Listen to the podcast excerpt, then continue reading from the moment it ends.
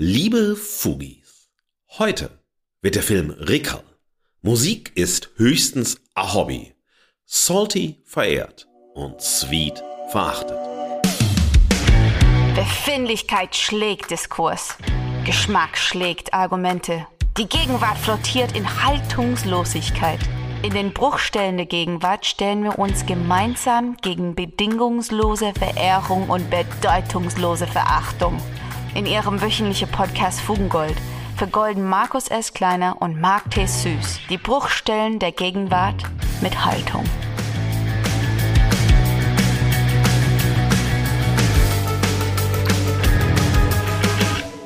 In dieser Woche begrüße ich, Markus, euch zu meiner Fugengold Solo-Folge zum Thema Außenseiter. Es geht um den Film Rickerl Musik ist höchstens ein Hobby von Adrian Geuginger. Eine traurig schöne und melancholisch mitreißende Liebeserklärung an das Leben im dauernden Dazwischen, draußen vor der Tür und drinnen im Draußen. Ich suche die Haltung zum Film im Spannungsfeld zwischen Friedhof und Freiheit, Lethargie und Leidenschaft, Arbeitsmarktservice und Autonomie, Lieferung und Liebe, Fremdheit und Frieden, Klischee und Kante, Loslabern und Loslassen, Verwahrlosung und Verantwortung. Liebe Fugis, wir sind also im zweiten Solo angekommen. Zum neuen Jahr haben wir uns ja ein neues Konzept überlegt. Wir machen zwei gemeinsame Folgen, Marc und ich immer die erste und die letzte Folge im Monat. Dazwischen finden dann zwei Soli von Marc und mir statt. Letzte Woche hat euch Marc ein Solo präsentiert zu der Aktion Deadman Switch des russischen Künstlers Andrei Molotkin, der um mediale Aufmerksamkeit für den Fall oder fast schon das Endspiel im Fall Julian Assange gekämpft hat mit seiner Aktion. Heute widme ich mich einer anderen Thematik, nämlich der filmischen Inszenierung von AußenseiterInnen. Äh, und das in dem Film Rickerl Musik ist höchstens a Hobby. Drehbuch und Regie hat Adrian Geuginger geführt. Kinostart war der 19. Januar 2024. Ist eine deutsch österreichische Produktion aus dem Jahr 2023. Gedreht wurde der Film Ende 2022. Schaut man auf die Webseite äh, der Filmproduktionsfirma, äh, dann heißt es dort zur Beschreibung, zur Einordnung Rickerl. Musik ist höchstens ein Hobby, wurde produziert von äh, 2010 Entertainment und Gigantenfilm in Koproduktion mit ORF Film, Fernsehabkommen mit der Beteiligung von BR und SWR, gefördert vom österreichischen Filminstitut, den Filmfonds Wien, dem Film Fernsehfonds Bayern, der Medien- und Filmgesellschaft Baden-Württemberg und der FFA. Worum geht es im Film? Was will uns der Film erzählen? Auch hier die Zusammenfassung der Produktionsfirma. Ich zitiere. Die Kneipen im Wiener Arbeiterviertel sind Erich Rickerl Boascheks Wohnzimmer und Bühne. Im dichten Zigarettenrauch spielt er sich allabendlich für ein Taschengeld direkt in die Herzen derer, die sich dort sowieso jede Nacht rumtreiben. Doch statt endlich seine erste eigene Platte aufzunehmen, schlägt sich der Lebenskünstler mit Gelegenheitsjobs durch, als Totengräber, Sexshop-Angestellter und Hochzeitssänger. Rickards Ex-Freundin Vicky lebt derweil gut bürgerlich mit ihrem Freund Kurti, einem, Zitat, im Zitat, gestopften Piefke im Eigenheim mit Rollrasen. Bei Rickerl reicht hingegen das Geld nicht einmal für einen Kinobesuch mit seinem sechsjährigen Sohn Dominik, den er über alles liebt. Rickerl, Freigeist und Chaot zugleich, steht sich immer wieder selbst im Weg sei es beim aufrichtigen Versuch, ein guter Vater zu sein oder als Musiker endlich durchzustarten. Erst als er Gefahr läuft, alles zu verlieren, findet er seine eigene, liebenswert verschrobene Lösung, um sein Leben in die richtige Bahn zu lenken. Zitat Ende, Ende der Zusammenfassung. Das stimmt natürlich alles, was da steht. Es fasst zusammen, worum es geht, aber eigentlich sagt es nichts über den Film aus. Dieser Film lebt für mich äh, von Momenten. Dieser Film lebt von Augenblicken. Dieser Film lebt von einer Intensität in Nahaufnahmen von Gesichtern, im Miteinander von Außenseiterinnen, von denjenigen, die irgendwie sich fremd in der Welt fühlen, sich einen sicheren Ort in der Welt suchen müssen, Zweckgemeinschaften miteinander bilden und irgendwie alle dazwischen hängen, rumhängen nicht genau wissen, wo sie letztlich hingehören, was das Ganze überhaupt soll. Ähm, und das ist äh, bei Rickral eine der wunderbaren Momente, dass wir eben dauernd dazwischen sind und niemals irgendwie wirklich ankommen, irgendwo ankommen, mit etwas ankommen und auch nicht auf so Ebenen ankommen, dass so eine Metaebene suggeriert wird, so wie das hier die Beschreibung versprochen hat, ja, dass er irgendwann eine verschrobene Lösung findet, eine liebenswert verschrobene Lösung, um dann sein Leben in die richtige Bahn zu lenken.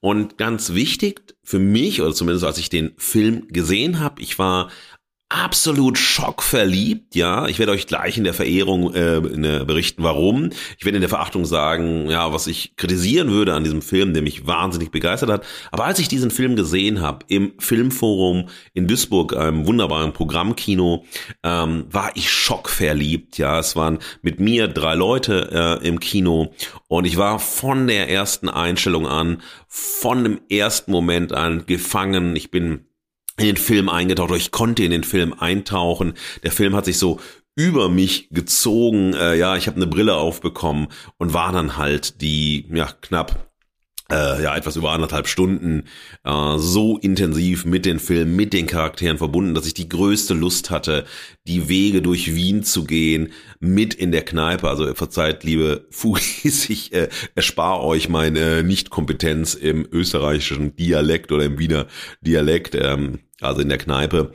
Ähm, wie er sitzt mit den Leuten, man will da mitsitzen, man möchte aber auch in seiner ähm, runtergekommenen Bude sein, man möchte ähm, ja seinem Manager oder so-called Manager gegenüber sitzen, äh, man möchte einfach alles miterleben und man hat sofort das Gefühl, es ist nicht die Distanz beim Betrachten, sondern ich bin einfach ein stiller Beobachter ähm, beim Zuschauen.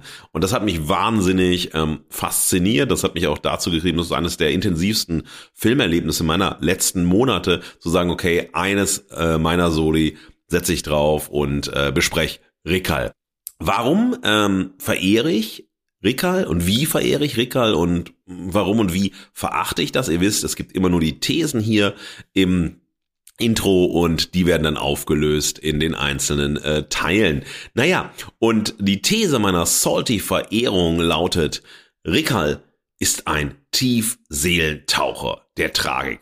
Hört sich total bescheuert an. Natürlich, was auch sonst. Aber ich werde versuchen, euch zu erklären, warum das für mich äh, meine Salty-Verehrung ist oder versucht meine Salty-Verehrung zumindest zu umschreiben mit beknackter Rhetorik.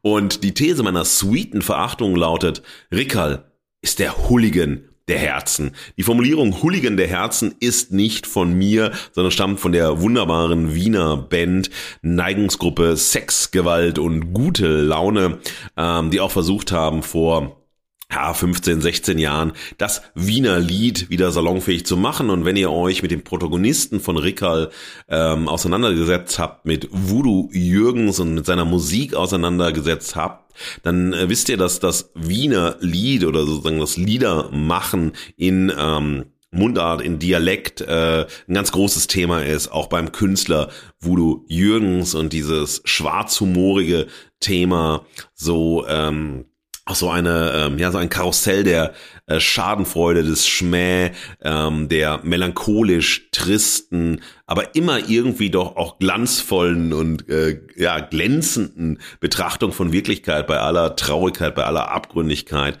ähm, so eine tiefen Dimension eingenommen hat, dass das auch eben sehr gut eigentlich passt, um den Film oder den, äh, die Figur Rickerl zu beschreiben. Ja, liebe Fugis, von daher lasst uns starten. Die Soli sind kurz, maximal 30 Minuten und lasst uns eintauchen in meine Verehrung. Zum Niederknien genial, euphorisch ekstatisiert. Ja und danke. Die definitive Verehrung. Ja, die Verehrung. Mein Motto meiner Verehrung lautete, um euch nochmal dran zu erinnern, Rickerl ist ein Tiefseelentaucher der Tragik. Naja, und wenn ich äh, an Rickerl denke, dann denke ich an diese wunderbaren Zitate. Also man könnte, könnte so viele Zitate herausschreiben und sie auf Postkarten drucken Ja, wenn das die ProduzentInnen nicht selbst getan hätten und ich möchte euch ja, von einem Diebstahl äh, ja, berichten oder von einer Mehrfachmitnahme berichten. Äh, Im Filmforum gab's ähm, dann draußen äh, an der Raucherecke so ein Ständer, dann waren Postkarten drin, sind meistens Postkarten zu Filmen oder Werbung oder ja, so Ad-Cards und so weiter, was zum Mitnehmen mit dem Spruch, mit dem Statement, mit Werbung, wie auch immer. Und hier gab es vier ähm, super nostalgisch aussehende äh, Postkarten mit vier Zitaten aus dem Film selbst. Und bevor ich überhaupt in den Film gegangen bin, also ich hatte vorher einen Trailer gesehen, und ja, ich hätte den Film so oder so gesehen, weil ich die Musik von Voodoo Jürgens wahnsinnig gerne mache. Ich habe auch alles auf Vinyl und äh, ja, das ist äh, ganz, ganz fantastisch. Also ich habe eine große Liebe, ich habe auch eine große Liebe zu Wien, ich habe auch eine große Liebe zu Wiener äh, Kneipenkultur, also nicht nur der hochgejazzten, ähm, sondern ja, einfach der Vielfalt der Kneipenkultur. Und ich habe ähm, immer darauf gewartet, wenn ich in Wien bin, wenn ich im Café Voodoo gesessen habe, dass Voodoo Jürgens nun mal ähm, kommen würde, weil er auf einem seiner Plattencover ist also sozusagen vor dem ähm, Café Voodoo oder im Kreisky oder naja, das sind dann wieder diese zu, vielleicht auch schon zu hippen äh, Bars und Kneipen, sondern nicht wirklich die Kneipenkultur, die dargestellt wird. Naja, auf jeden Fall diese Postkarten, die ich da gesehen habe, als ich ähm, zum Filmforum gegangen bin, vor dem Filmforum gestanden habe und äh, kurze Raucherpause eingelegt haben. Ähm, ja, waren vier äh, Postkarten sehr nostalgisch, sehr so vergilbt, ja auch so, als ob du irgendwie in den 70ern bist oder ja, nochmal rüberkam 70er zu den 80ern. Sie sehen sehr schmutzig aus, sie sind ähm, ja dunkel. Manchmal denke ich sogar, habe ich so gedacht, boah, das ist irgendwie was aus meiner Jugend in den äh, ja, End-70ern oder so, Kindheit und dann in den Jugend End-70ern, Anfang 80ern. Und ich habe hab mir angeschaut, welche Motive gab es. Es gab vier Motive, vier Postkarten und auf der ersten sieht man Rickerl bei der Hochzeit, der war ja auch Hochzeit, zumindest Hochzeitssänger, eine Hochzeit, die dann eskaliert ist in einer Riesenschlägerei. Wie konnte es auch anders sein? Eine wunderbare Drehung, ein wunderbarer Moment in dem Film und dann steht drauf, reich werden wir damit nett werden, aber berührt mi ganz tief drin. Ich wollte das nicht tun, aber ich muss euch das zitieren. Das ist der Ausspruch seines Managers, als er ihm seine Lieder vorgespielt hat, die er dann endlich nach Ewigkeit nochmal aufgenommen hat. Natürlich nicht auf dem Smartphone, natürlich nicht im Studio, sondern auf einem alten Kassettenrekorder. Und da schaut Rickerl von der Bühne direkt ähm, ja, hier in die Kamera oder in die Linse des äh, Fotografen und eine wunderbare Postkarte. Die zweite gibt es äh, in dem Moment, wo er ja in der Herzenskneipe mit seiner Ex-Freundin Vicky zusammen tanzt, die eine Verbindung in diese Kneipe hat zum Milieu, das da ist, zu den Menschen, die dort sind, ähm, und so eine ganz tiefe Verwurzeltheit auch mit denen hat und die natürlich dann sauer waren, weil Vicky so lange nicht mehr da war und mit ihrem neuen Piefke weit weg wohnt und sich da irgendwie rausgezogen hat und so weiter und beide nähern sich in dem Moment wieder an. Ich erzähle später nochmal was dazu. Und dann sieht man sie, wie sie tanzen, wie sie knutschen, auch eine wunderbar so zwischen Orange, Braun, Gelbtönen, auch alles total ausgesättigt und so, als ob es schon irgendwie, ähm, ja, als so als Bierdeckel funktioniert hätte, so mit Flecken drauf. Ähm, das ist undeutlich und so, also wunderbare Karte. Und dann steht drauf, komplizierte Geschichte mit wer wen liebt und wer wen nett, do kenny me ah nicht so aus. Und das sagt Rickerl zu seinem Sohn Dominik, als Dominik ihn wiederum fragt, warum Rickerl nicht mehr mit seiner Mutter, also mit der Vicky, zusammen ist. Und das ist auch ein ganz intensiver Moment. Die haben vorher Fußball gespielt, die beiden. Und dann ruhen sich gerade aus, sitzen, sitzen rum und quatschen miteinander wie gute Freunde, also wie Havara. So ähm, der Begriff Havara taucht, glaube ich, äh, hunderte Male auf, also das heißt Freund. Und ähm, ja, das äh, ist sehr schön, dass diese Zitate, die man hier ähm, sieht, immer total gut passen zu den Postkartenmotiven, aber eben nicht aus den Szenen selbst stammen. Und das ist immer auch sehr schön, wenn man dann den Film gesehen hat. Die dritte Karte ist, da sitzt ähm, Rickerl am Anfang mit den Kollegen vom Friedhof herum und dann steht das Zitat drauf, auf die Gegenwart wird geschissen, schick a SMS. Und äh, Das geht zurück auf die Frage seines Managers, wann wirst du endlich in der Gegenwart ankommen? Dann sagt er, auf die Gegenwart wird geschissen. Und da liegt er im Bett und so weiter und äh, sollte zum Auftritt gehen, also zum zur Hochzeit, wo er spielen sollte und so weiter, war spät dran. Sein Manager wollte ihn erinnern und so weiter. Und hier sieht man ihn ähm, mit den Kollegen vom Friedhof zusammen, also Eingangssequenz, ähm, wie er raucht, wie er rumsitzt und so weiter.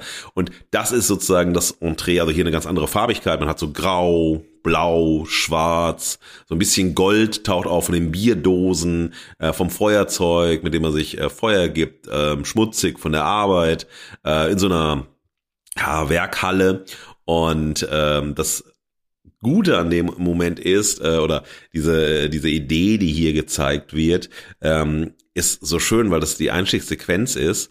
Und äh, in der Einstiegssequenz spielt er dann irgendwann äh, vor den Kolleginnen ähm, des Friedhofs und ein wunderbares Lied, ja, also alle sind irgendwie begeistert, alle gehen mit und dann fällt ihm ein äh, Leichenschädel aus dem Sack, ähm, den er mitgenommen hat und dadurch fliegt er sozusagen ähm, aus dem Friedhof raus, darf auf keinem Friedhof mehr in Wien arbeiten und muss dann wieder zurück zum Arbeitsamt. Und die letzte Karte, da sitzt er mit seinem Sohn an einem Lagerfeuer auf einer Abenteuerreise, die er gemacht hat, die natürlich nicht weit geführt hat, weil Rickal nie äh, Geld hat, aber es spielt überhaupt keine Rolle, weil das ein wahnsinnig intensiver Moment zwischen ihm und seinem kleinen Sohn und da steht dann drauf, Bur, so konnt's nett weitergehen.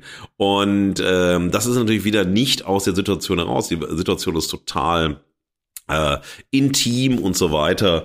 Und äh, ja, äh, auch so dunkel gehalten, Kindheitserinnerungen werden groß und so weiter. Und diese Karten selber weisen auf was hin, was für den Film total wichtig ist, auch für das Storytelling im Film so wichtig ist, ist die Nostalgie.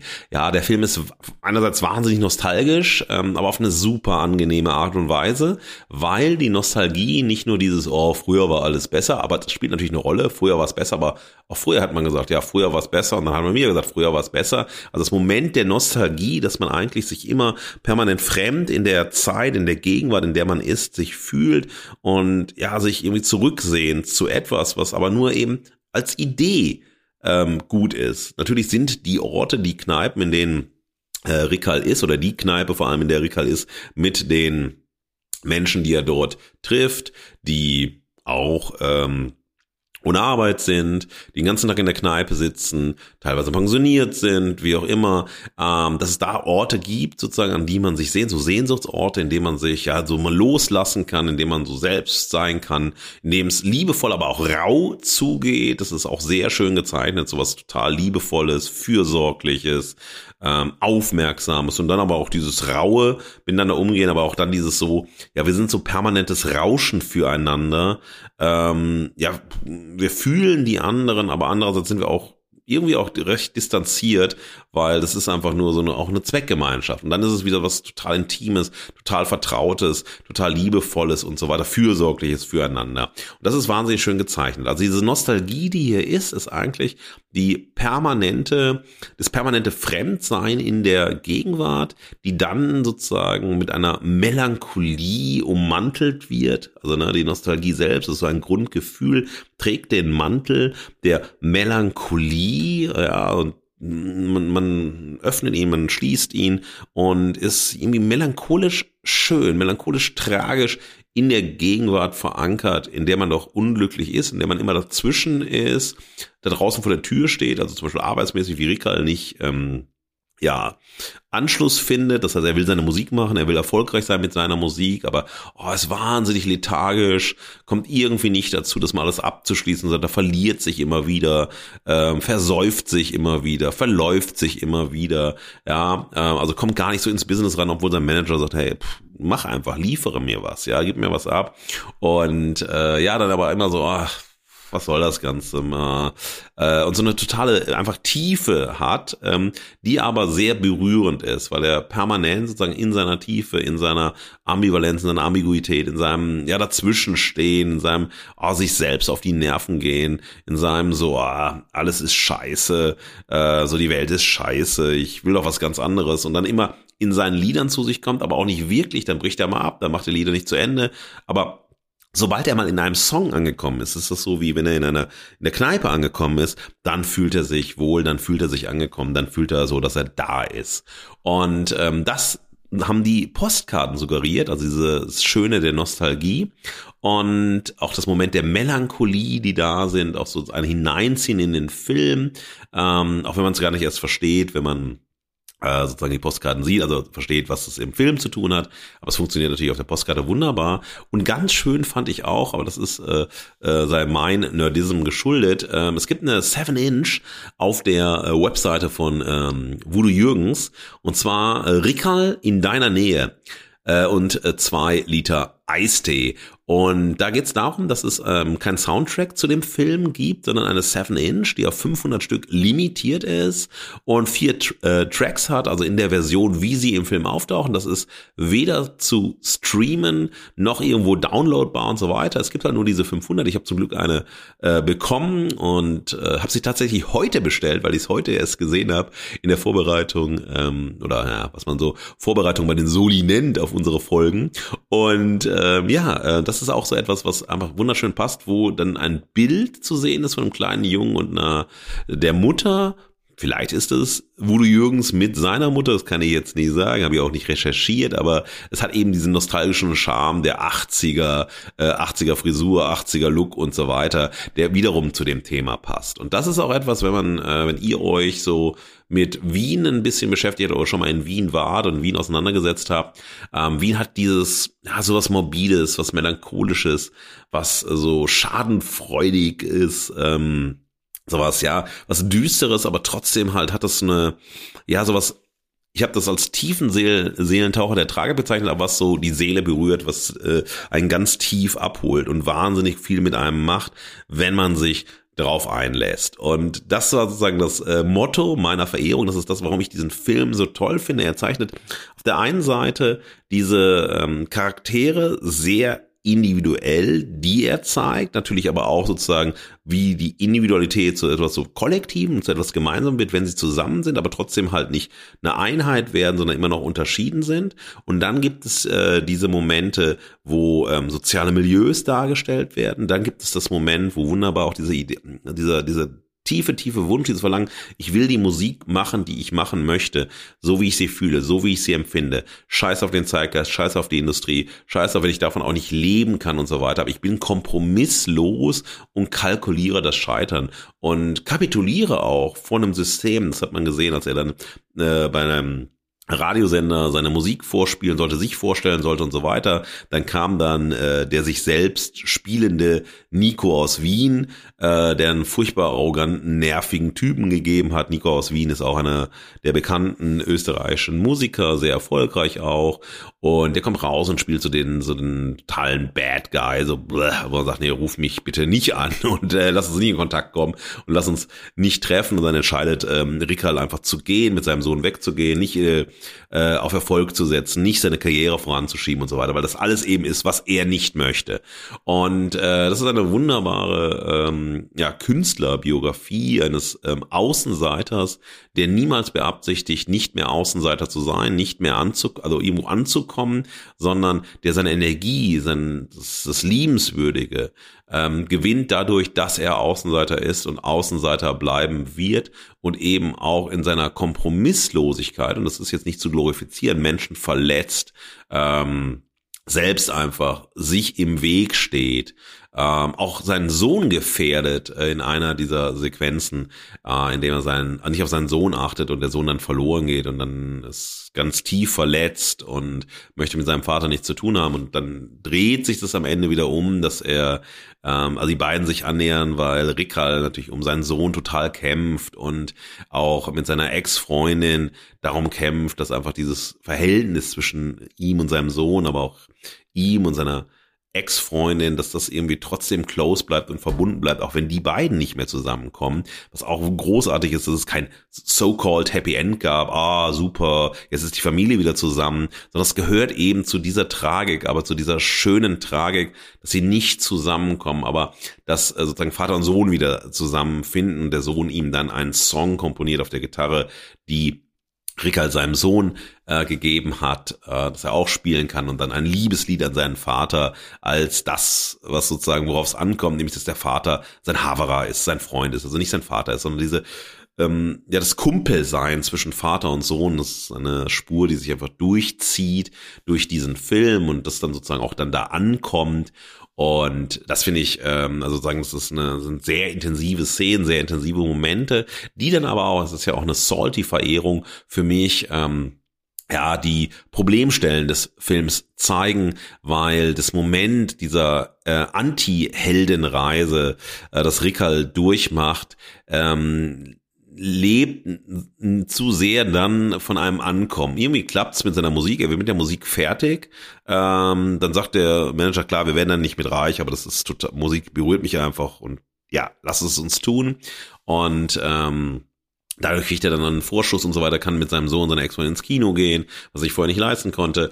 Und dann kommen Vater und Sohn wieder zusammen. Und das hat dann so ein bisschen so eine Happy End-Kulisse, äh, die dem Film meines Erachtens nicht gut tut. Darauf werde ich äh, gleich kommen, die aber natürlich, ähm, ja, sinnstiftend sind in dieser Erzählung selbst. Ähm, neben der Figur Rickerl, der mich äh, absolut erreicht hat, ähm, den ich übermäßig äh, herausragend gespielt von Voodoo Jürgens äh, fand, äh, der einfach diese diese Figur gelebt hat. Das Problem auch dabei, dass man natürlich klar ist, ist immer denkt, ah, das ist der Voodoo Jürgens, so wie man ihn kennt oder wie man ihn schon mal live, wenn man live gesehen hat oder wenn man Videos gesehen hat und so weiter.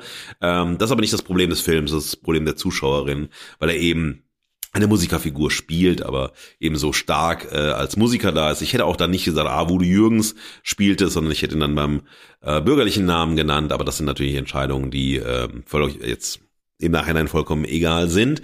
Aber ähm, das ist etwas, was ich äh, großartig fand, also diese Figur, das Gespielte der Figur. Ich fand äh, die Kneipenfreundinnen hervorragend auch gecastet. Ähm, das war so, man hat sich also in, in, dem Moment wirklich unmittelbar in sich verliebt. Man hat sich auch in diesen Ort verliebt, man will ja, unbedingt in diese Kneipe. Man möchte da sitzen, gespritzten trinken, äh, tanzen, ähm, ja einfach loslabern.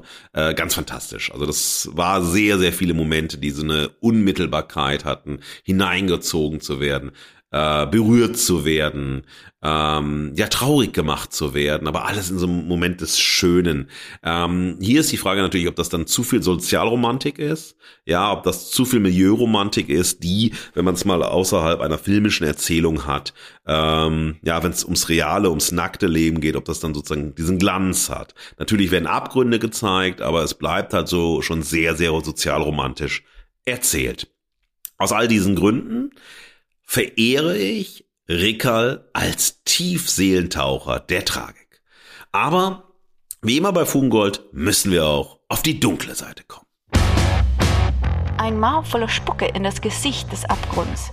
Schau doppelt hin, damit der Abgrund nicht zurückspuckt. Die definitive Verachtung.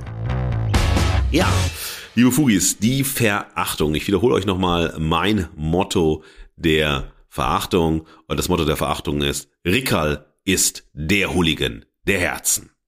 Warum ist Rickerl der Hooligan der Herzen? Ja, Hooligans sind ja, ultra äh, Fußballfans oder Fans von Sportarten, vor allem von Fußball, die aus ihrer Liebe äh, Gewalt machen und das sozusagen als äh, dritte Halbzeit in die ja, in den Alltags, äh, in die Alltagskommunikation gegangen, die berühmte dritte Halbzeit, äh, fast wichtiger als das Spiel selbst, ähm, das Aufeinandertreffen von äh, Hooligan-Gruppen, von Ultra-Fans, die sich dann gerne ein auf die Nase geben, sich prügeln und so weiter, Männlichkeitsrituale, ganz äh, anachronistische Männlichkeitsrituale ausführen, um sozusagen das Spiel nochmal zu verlängern in einen anderen Kampf, Mann gegen Mann. Aus dieser ähm, Archaik heraus, aus dieser toxischen Männlichkeitsperspektive mal heraus, hab, hat dann, äh, wie ich euch schon sagte, die Neigungsgruppe Sexgewalt und gute Laune diesen wunderbaren Song Hooligan der Herzen gemacht und die ähm, Widersprüchlichkeit in den beiden selbst, also äh, Hooligan der Herzen, etwas Gewaltsames, etwas ähm, sehr emotional intensives, etwas Gefühlvolles, ja, das trifft aufeinander. Und warum trifft das bei Rickerl aufeinander und wie trifft das bei Rickerl aufeinander und warum ist das ähm, das Motto meiner sweeten Verachtung geworden?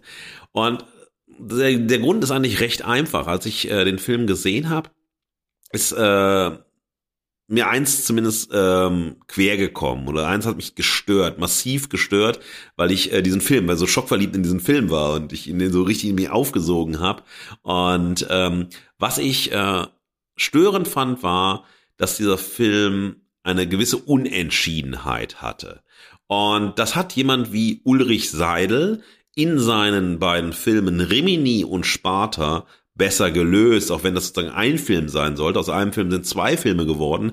Und genau das Gleiche hätte ich mir für Rickerl gewünscht. Und ich glaube, das ist natürlich eine Frage, welches Budget steckt dahinter, was erwartet man, wenn man einen Film auseinanderreißt, gehört diese Geschichte, die erzählt wird, so zusammen. Das ist ja alles Entscheidungen der Drehbuchautoren, der Regisseurinnen und so weiter. Aber mich hat es massiv gestört. Ich hätte mir zwei Filme analog an Rimini und Sparta von Ulrich Seidel gewünscht. Eine Geschichte, die zuerst sich auf die Musikgeschichte oder die Musikergeschichte, das Außenseitertum bezogen hätte und der zweite Film so eine Vater-Sohn-Geschichte dargespielt hat, weil Beides ist nicht richtig ausgespielt worden. Der, äh, also beide Geschichten sind nicht wirklich also die haben nicht den Raum bekommen, so richtig ausgespielt zu werden. Man könnte auch noch sagen, ja, okay, wo spielt die, ähm, die nicht erloschene Liebesgeschichte zwischen äh, Vicky und Rika, wo findet die statt? Die wäre sozusagen im Kontext der Vater-Sohn-Geschichte noch relevant gewesen, wie die Musikergeschichte und die Außenseitergeschichte Geschichte gut zusammengepasst hätten. Denn ähm, das Moment des Außenseiters, er ist halt, ähm, er ist kein Lucky Loser im Sinne ähm, äh, von Leonard Cohen. Ähm, er ist äh, keine A, so, wo man sagt, ah, so ein Anti-Held und dann, ach, wir lieben ihn alle und er ist so toll, er ist so wunderbar und so weiter, sondern die Tragik meint eben auch, dass es ähm, man kein Stellvertreterleben haben möchte. Und ähm, es zeigt schon auch in der Abgründigkeit, so zu leben, wie er lebt, mit der Konsequenz, mit der Ambivalenz, aber auch mit der sich, mm, sich selbst im Weg stehen und so weiter, die Hände, die einem gereicht werden, nicht zu nehmen, weil es eben nicht die Hände sind, die man äh, schütteln möchte. Ja, also das sieht man immer wieder äh, beim Arbeitsmarktservice. Ähm, dass er sozusagen in die Streikgespräche mit seiner äh, Jobvermittlerin geht, ähm, aber auch immer diesen Konflikt, den er mit seinem eigenen Vater hat, der spielsüchtig ist, so ein gealterter Don Juan ist, ähm, der ihm auch eine ganz äh, komische Vater-Sohn-Geschichte hat, die nicht gut endet im Vergleich zu der mit seinem Sohn Dominik. Aber das ist mir dann äh, in den 104 Minuten oder drei Minuten, solange der Film dauert, ist mir das zu viel gewesen. Ich hätte mir mehr Zeit für beide Geschichten und diese beiden Doppelgeschichten Geschichten gewünscht, um ähm, das, was der Film kann, was Adrian Geuginger kann, was die Schauspielerinnen, ähm, also wirklich alle großartig besetzt, großartig gespielt. Also das ist so glaubwürdig, das hat so eine ja, so eine Überzeugungskraft, äh, ja, also auch so, so, so performativ, dass man wirklich denkt, wow, das ja, das möchte ich erleben und ich habe das schon mal erlebt, habe das schon mal gesehen, also ganz, ganz großartig ausgespielt. Aber diese beiden Geschichten stehen sich meines Erachtens im Weg und deshalb gibt es eine äh, sweete Verachtung hier, weil ich diesen Film so stark finde. Aber die ähm, Entscheidungen aus einem zwei Filme zu machen, wie das ähnlich auf Seidel zugetroffen hat, das sind natürlich immer andere Voraussetzungen und so weiter. Aber das hätte ich überzeugend gewünscht, äh, hätte ich überzeugend gefunden. Und vielleicht ist das auch nur mein tiefer Wunsch, einen zweiten Film zu sehen mit Rickerl. Ähm, aber Sofern meine äh, sweete Verachtung für diesen grandiosen, herausragenden Film. Ähm, ich freue mich schon, wenn es den auf DVD gibt. Und äh, wenn ich ihn nochmal im Kino vielleicht nochmal sehen kann. Nach der Verehrung, nach der Verachtung müssen wir zur Haltung kommen. Wie immer bei Fugengold. Die Stimme der Verehrung und der Verachtung ist die Gegenwart. Und ohne Haltung fallen wir aus der Gegenwart. Ja, und wir haben hier, wenn ihr jetzt aufmerksam zugehört habt, wir haben normalerweise bei Fugengold sieben Gegensatzpaare. Das ist irgendwie so Gesetz gewesen. Marc hat jetzt in seinem Solo vier Gegensatzpaare präsentiert und ich habe mir gedacht, ja, vier mal zwei sind acht, wenn ihr es gemerkt habt, anstatt sieben, acht Motti zur Haltung. Das erste Gegensatzpaar, das erste Spannungsfeld ist Friedhof und Freiheit. Ja, der Friedhof, damit fängt alles an. Der Friedhof, die Morbidität, der Tod. Äh, denkt an den Zentralfriedhof und auch den wunderbaren Song von Wolfgang Ambros. Ja, Wolfgang Ambros spielt natürlich auch äh, für Rickerl eine große Rolle. Ähm, der Friedhof ist die Einstiegssequenz, da ist eigentlich alles vorbei, da ist der ewige Frieden gegeben. Aber der Friedhof bei Rickerl ist der Beginn der Geschichte, der Beginn der Heldenreise durch ein, ja, knall- und falliges Leben. Und die Freiheit ist das, was sozusagen die Sehnsucht ist, was aber auch andererseits gezeigt wird, die Freiheit, das zu tun, was äh, man tun möchte und nicht irgendwie wie auf dem Friedhof final zu sein, ja, der Tod als das universelle Ultimo, an dem man nichts mehr ändern kann, der Drang, der Wunsch nach Freiheit, nach einem selbstbestimmten Leben. Das zweite Gegensatzpaar, Lethargie und Leidenschaft. Also Rikal ist zutiefst lethargisch. Er ist ein Halodri, der säuft gerne, der raucht gerne, der hängt gerne ab, der ähm, ja, verschwendet seine Zeit und ähm, sieht auch gar nicht ein, warum er zu viel machen sollte oder warum er dann das machen sollte, was andere von ihm wollen. Also er ist wahnsinnig lethargisch. Auf der anderen Seite ist er jemand, der eine riesen Leidenschaft in sich hat für seine Musik, für seinen Sohn, aber auch ähm, für, also es ist primär sein Sohn und äh, seine Musik, aber auch die Leidenschaft für ein ähm, ja selbstbestimmtes Leben und ein Leben, ähm, das eben nicht sich abhängig macht von einer Welt, die ihn selbst als Außenseiter draußen vor der Tür lässt. Drittes Gegensatzpaar, Arbeitsmarktservice und Autonomie. Ja, der Arbeitsmarktservice versucht immer Jobs zu vermitteln, die er dann annimmt, aber dann auch irgendwie nicht gelungen. Der Würstelladen erfolgreicher als seine kurze Zeit im Sexshop oder als Hochzeitsmusiker, aber das ist sozusagen die Unbedingtheit seines Lebensentwurfes und das ist verbunden mit der Autonomie, eben so zu leben, wie er leben will, ohne Kompromisse.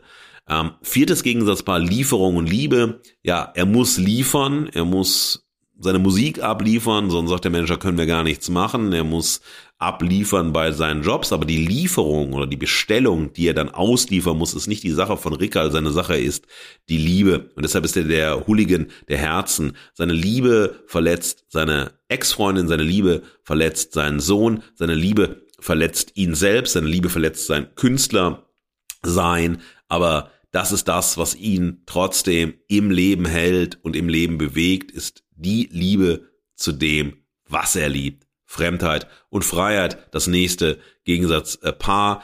Äh, Außenseiter leben davon, dass sie äh, sich A, fremd in der Welt fühlen und sich B, äh, sozusagen auch draußen vor der Tür gelassen werden, weil sie eben komisch sind, merkwürdig sind, unangepasst sind, nicht gewollt sind und so weiter. Und dieses Fremdheitserlebnis, ganz wunderbar, ihr kennt bestimmt auch noch den äh, Doors-Song, People are strange, when you're a stranger und so weiter. Ich werde jetzt nicht singen für euch. Aber das gehört zum Außenseitertum dazu, ähm, fremd zu sein in der Welt und die Welt nicht als Heimat zu sehen. Und auch die Heimat in der Kneipe ist nur eine temporäre Heimat, die dann wieder auseinanderfällt, weil man dann in die Welt hinaus muss. Und auf der anderen Seite steht der Frieden. Und wo findet er Frieden? Er findet Frieden bei den Dingen, die er liebt, mit den Menschen, die er liebt. Aber auch dieser Frieden ist immer nur temporär, ist nur kurz. Ähm, es muss ein Unterwegssein sein. Das ist diese Tragik, das ist diese Melancholie, die diesen Film trägt, dass der Friede auch nur temporär ist und dann wieder von neuem erkämpft werden muss oder rückerobert werden muss. Klischee und Kante, ja, der Film lebt natürlich von Klischees, äh, Künstlerklischees, aber die Figur Rickerl ist überhaupt nicht, ist in der Presse sehr oft geschrieben worden, dass sehr viel Klischee im Film sei, also der Film sehr gelobt worden in der Presse, aber dass äh, die Figur Rickerl sehr klischeehaft gezeichnet ist, das Milieu sehr klischeehaft gezeichnet ist. Ja, es gibt Klischees natürlich, aber äh, ich glaube, der Film lebt viel mehr durch die Kante, die er zeigt. Also dieses Unangepasste von Rickerl ist auch etwas Unangepasstes, das der Film macht, weil er eben nicht cheesy ist, weil er zwar traurig, schön, melancholisch, äh, intensiv und mitreißend ist, aber eben nicht sich anbiedert. Und insofern zeigt der Film Kante, zeigt die Figur Rickerl Kante. Loslabern und loslassen, das vorletzte Gegensatzpaar. Rickerl ist ein Schnacker. Rickerl labert immer drauf los, aber denkt auch gar nicht groß drüber nach, was er dann so oft labert. Man hat so wunderbare Nonsens-Dialoge oder so wunderbar einfach so, man, man, sitzt zusammen und lässt es fließen und es ist herrlich dazu zu hören äh, und so, aber er ist halt der große Laberer und nicht der Macher. Und immer dann, wenn er loslässt, ist die Figur Rickerl am größten und sind die intensivsten Filmmomente. Also er lässt los von der Idee, dass er nochmal mit seiner Ex-Freundin zusammenkommen kann. Er lässt los von der Idee, ähm, die große Karriere zu machen. Er lässt los von seinem auf ewig Lebenszeiten verdorbenen Vater-Sohn-Verhältnis, also mit seinem Vater und so weiter. Und immer wenn er loslässt, sind das die intensivsten, größten Momente, wo er einfach nur mal blickt, wo er und dann am Anfang nach der Friedhofsszene ist er in seiner Wohnung. Ein Song läuft, er tanzt mit sich selber. Auch eines der größten Momente, wo er loslässt. Und jetzt, jetzt bin ich halt gekündigt, es ist halt vorbei. Verwahrlosung und Verantwortung, das letzte Gegensatzpaar. Natürlich gehört zu so einer Außenseitergeschichte, zu seiner Künstlergeschichte äh, auch ein Moment der Verwahrlosung. Seine Wohnung ist hart verwahrlos. Er lässt sich selbst verwahrlosen, also kümmert sich nicht um sich. Äh, schafft keine Ordnung, lebt im Chaos, lebt in der Unruhe und so weiter und vergisst dabei sehr oft die Verantwortung, die er auch hat. Entweder seinem Sohn gegenüber, seiner Ex-Freundin gegenüber, aber auch seinem Manager gegenüber. Und äh, dieses äh, Spiel von Verwahrlosung und Verantwortung ist auch ein ja, sehr dramatisches Moment, das nochmal diesen Film in diesem permanenten Hin- und Herkippen zeigt, ohne wirklich Position zu gewinnen. Liebe Fugis, wir sind am Ende von meinem Solo. Ja, es ist etwas länger geworden als versprochen, aber das liegt am Film, das liegt an Rickerl und das liegt natürlich daran, dass ich, ja, wie der Rickerl einfach auch mal loslabere, diesmal nämlich ohne äh, Skript oder ohne große Recherche, sondern aus dem Gefühl für den Film heraus, für die Figur Rickerl und für die Figuren im Film selbst. Nächste Woche äh, sind Marc und ich wieder zusammen und ich muss es euch verraten, wir wissen noch nicht, wozu wir loslabern. Ihr werdet es hören. Ihr Lieben, ähm, bleibt golden. Ähm, Gebt uns Verehrung, gebt uns Verachtung, äh, gebt uns das, was ihr uns geben wollt, wie ihr es uns geben wollt, über Direct Message bei Instagram, äh, über unsere Website als E-Mail. Ihr könnt uns Sprachnachrichten schicken, was auch immer. Und ja, was bleibt uns zu sagen? Ich zitiere den großen, den einzigartigen, den wundervollen, nein, diesmal nicht Rickerl, sondern Mark Thaddeus Süß. Bleibt golden und wir sehen uns auf der anderen Seite. Das war Fugengold für diese Woche. Mehr Haltung zur Gegenwart findet ihr auf fugengold.de und überall, wo es Podcasts gibt. Schenkt uns eure Verehrung und gebt uns eure Verachtung. Jetzt Fugengold abonnieren und keine Folge mehr verpassen. Fugengold wird produziert vom Sweet Spot Studio. Redaktion und Moderation Markus S. Kleiner und Mark T. Süß. Sprecherin Sam Stokes.